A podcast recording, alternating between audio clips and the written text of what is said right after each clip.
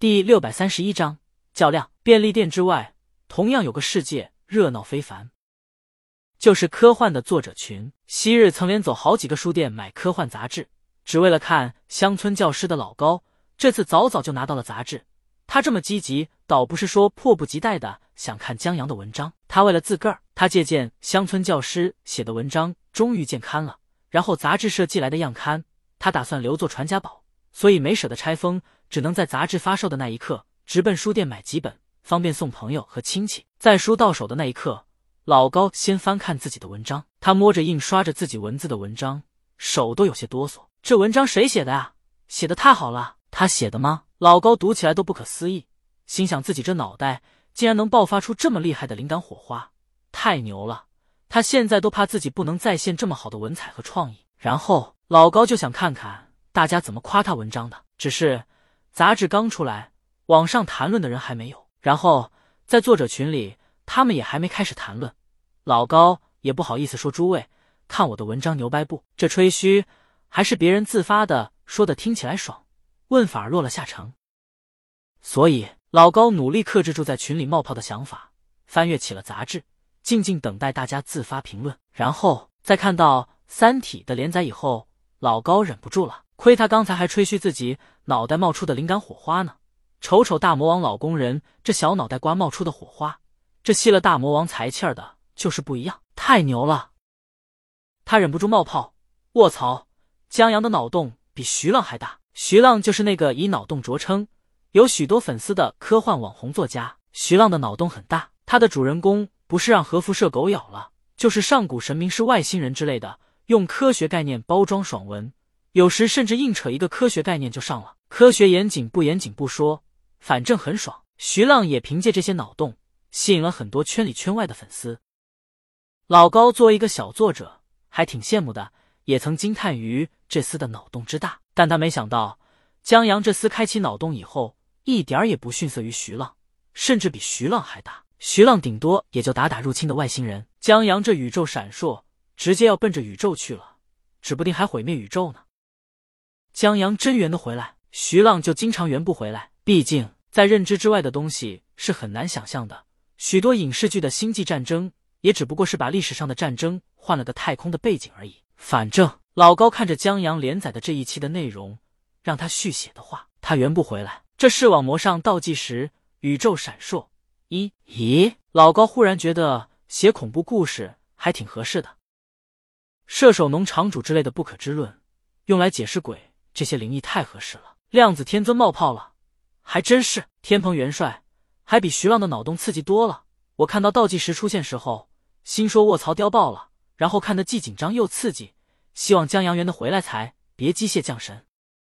量子天尊也可以万事不绝。量子力学吗？量子天尊觉得江阳的脑洞开的比徐浪的辐射狗咬人什么的舒服多了，在脑洞大的同时，还给人一种举重若轻、轻松自然的感觉，仿若水到渠成。水电站居士，只有我发现，老贼又悄悄挖了个球状闪电的坑吗？书中丁仪出现时，杂志在旁边备注：参见作者的球状闪电。他正纳闷球状闪电是什么书呢，后面又跟一个备注。作品正在构思中。水电站居士，我就没见过这么不要脸的天蓬元帅，要不叫老贼呢？群里不断的探讨下去，老高迟迟没发言，他有点忧伤。他刚才迫不及待的夸江阳一句脑洞大，有惊讶于江阳的才华，同时他也是抱有私心的。他见群里的人迟迟不谈论本期杂志的文章，所以才抛砖引玉的。他本意是让大家聊一下本期的作品。顺路夸一夸他，谁知道大家不是在分析接下来的宇宙闪烁，就是在球状闪电，压根不提别的文章。老高忽然好忧伤，就像太阳下的星辰，他的作品难道就这么被《三体》给淹没了？同样忧伤的还有徐浪，他在傍晚的时候看完了江阳的连载，心里五味杂陈。他本来在科幻小说里有作品吸引人，还有粉圈经营，作为新锐科幻作家。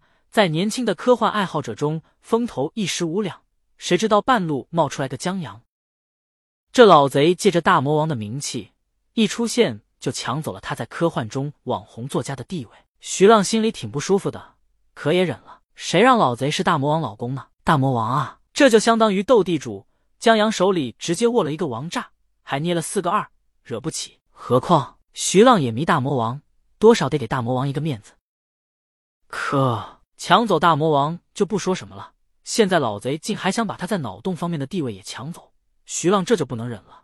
这世上所有好事不能都让江阳得了不是。他看了《三体》头一期的连载，是挺不错的，非常有想象力，更因为贴近生活，让人为之惊叹。即便如此，徐浪也决定跟江阳较量一番。